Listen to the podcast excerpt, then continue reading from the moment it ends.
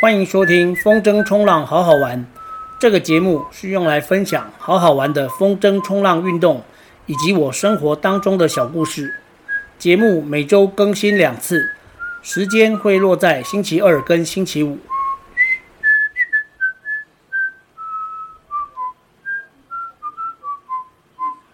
第五十三集，秋天的观音。观音据说是台湾东北风风况最好的地方。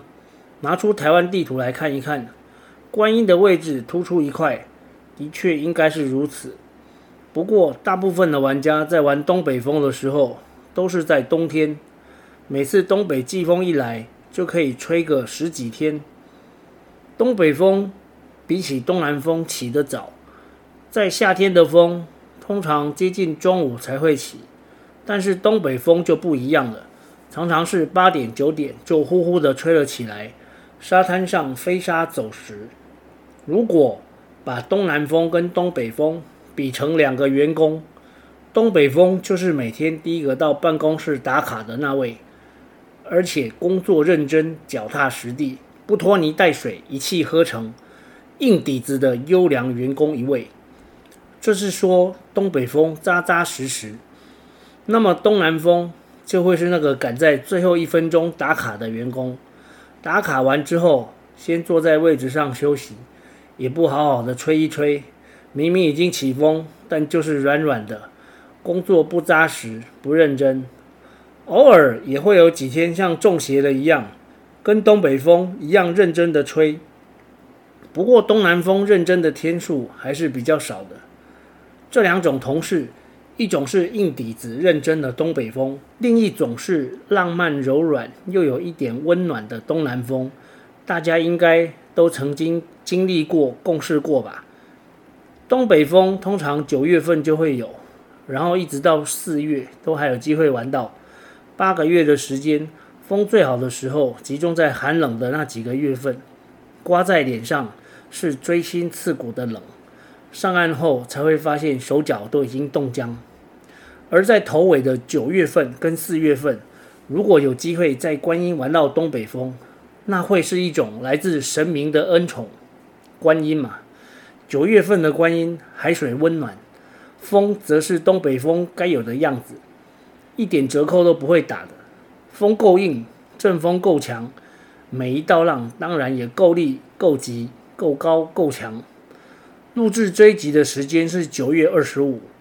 我上午九点四十五出海，一直到超过十二点才降辄休息。果然，观音的东北风才是最好玩的。没有冬天的凛冽寒风，只有温暖的秋天阳光，不需要穿防寒衣，就是不会冷的东北风啊！靠岸后，大概的数了一下海上的玩家，风浪板十五六个，风筝也有快二十个。今天的观音很热闹。将近四十个玩家。这两年，观音进行了大幅度的拆建整修。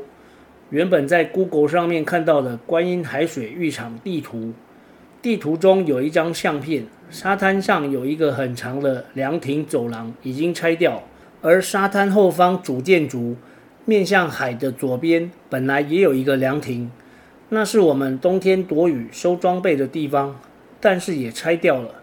整个建筑物大改建，变成草踏沙丘地景展示馆。刚开始改建，我们觉得不太习惯，后来却发现主建筑完工后，一楼的厕所内竟然有热水器可以洗热水澡。这应该是公家机构做给玩家洗热水澡的手礼吧？非常的感谢桃园市政府。所以去年的冬天开始，我们在观音有热水澡可以洗了。风再好，浪再漂亮，我就是顶多玩两个小时就降辄休息收工。我知道有一些玩家会玩到没力硬玩，用意志力撑着玩，但这在观音是很危险的。一个动作没有做好，装备会损坏，人也会受伤的。所以我不喜欢这样玩。